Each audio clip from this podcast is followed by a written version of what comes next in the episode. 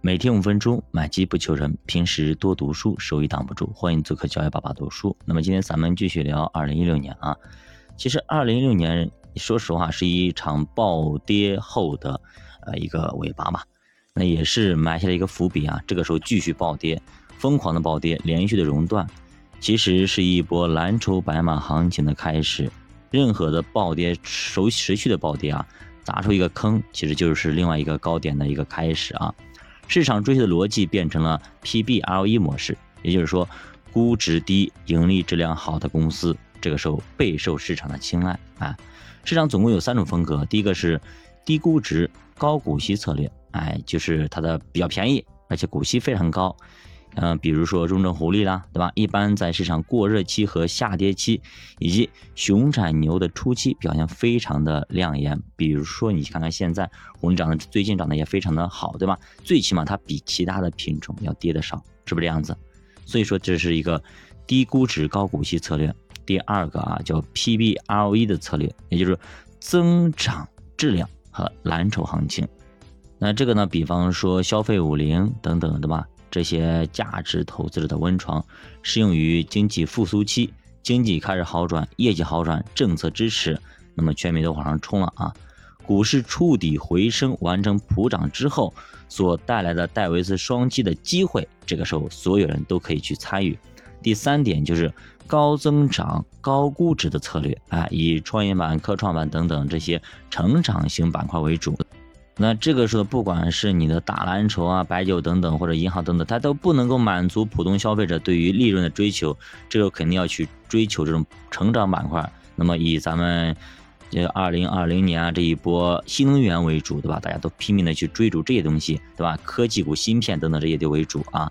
这个时候大家都抱着幻想，一年翻好几倍，而不是说一年只赚百分之二十就满足了。这个时候，这种科技型的、科创型的企业肯定会。飞速的上涨啊，所以要找那些更高景气的东西啊，高呃就是能够讲故事的那些企业才可以啊。你说你拿银行去讲故事，人家一算可以算五年以后的人家增长率多少，对吧？这就没法没法讲故事啊。其实通过高增长来化解高估值的压力，估值不怕高，只要你高增长，连续高增长个几年，估值会自动压下来的。一般市场最热门的赛道都是那些业绩不断超预期的行业，比方说你觉得一年可以翻一倍，结果人家一年给你涨了百分之两百，你开心吗？你直接股价就显现出来，涨得非常的好，对吧？其实二零一六年行情进入了 PBROE 的时期啊，高 ROE 因子起到了非常关键的作用啊，主要是因为呢没有外延式的并购之后啊。高增长已经不存在了，那么高 ROE 就成了市场中的新宠，成了成长最高的一个逻辑，所以资金就在这种内生性行业里抱团。另外呢，这一年也是外资进入中国的一个关键年。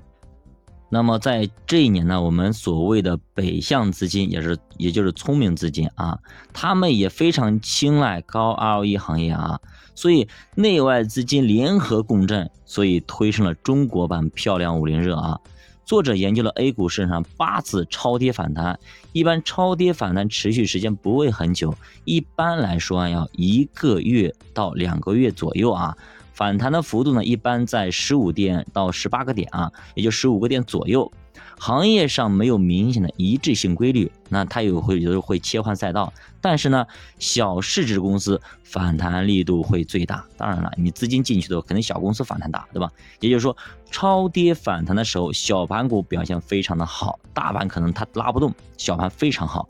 市值最小的组别涨幅在百分之三十三左右啊。比市值最大的组别多涨了一倍啊！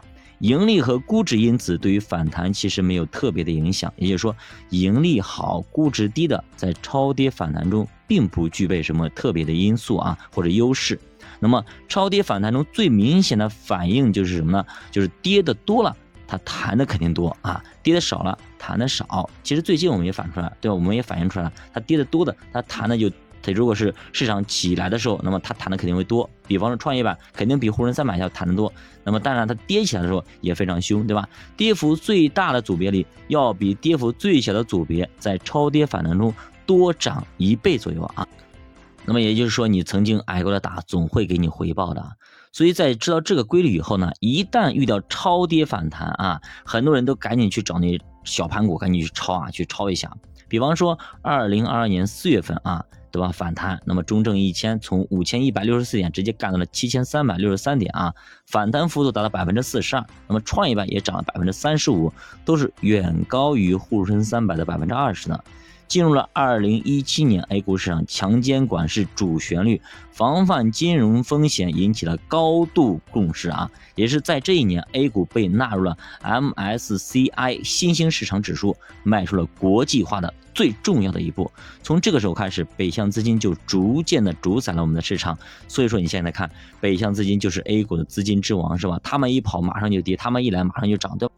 因为市场大部分资金都是北向资金在主导的。所以说，这就是为什么北向资金一直在影响着我们。所以，我们 A 股要慢慢的成长起来，慢慢的成长起来，要让这个资金能够稳定的下来，不要的话让它抄一把就给，说实话。北向资金在中国 A 股也跟咱们散户一模一样，也是来割韭菜的啊，也是来割韭菜的。你看，从二零一九年到现在这一几波来下来，全是北向资金在割中国机构和散户的韭菜，对吧？咱们什么时候割过人家？割不过。所以说我们要成长起来啊，我们要成长起来，不能让随随便便让人家给割了韭菜。好的，教爸读书陪你一起慢慢变，我们下期再见。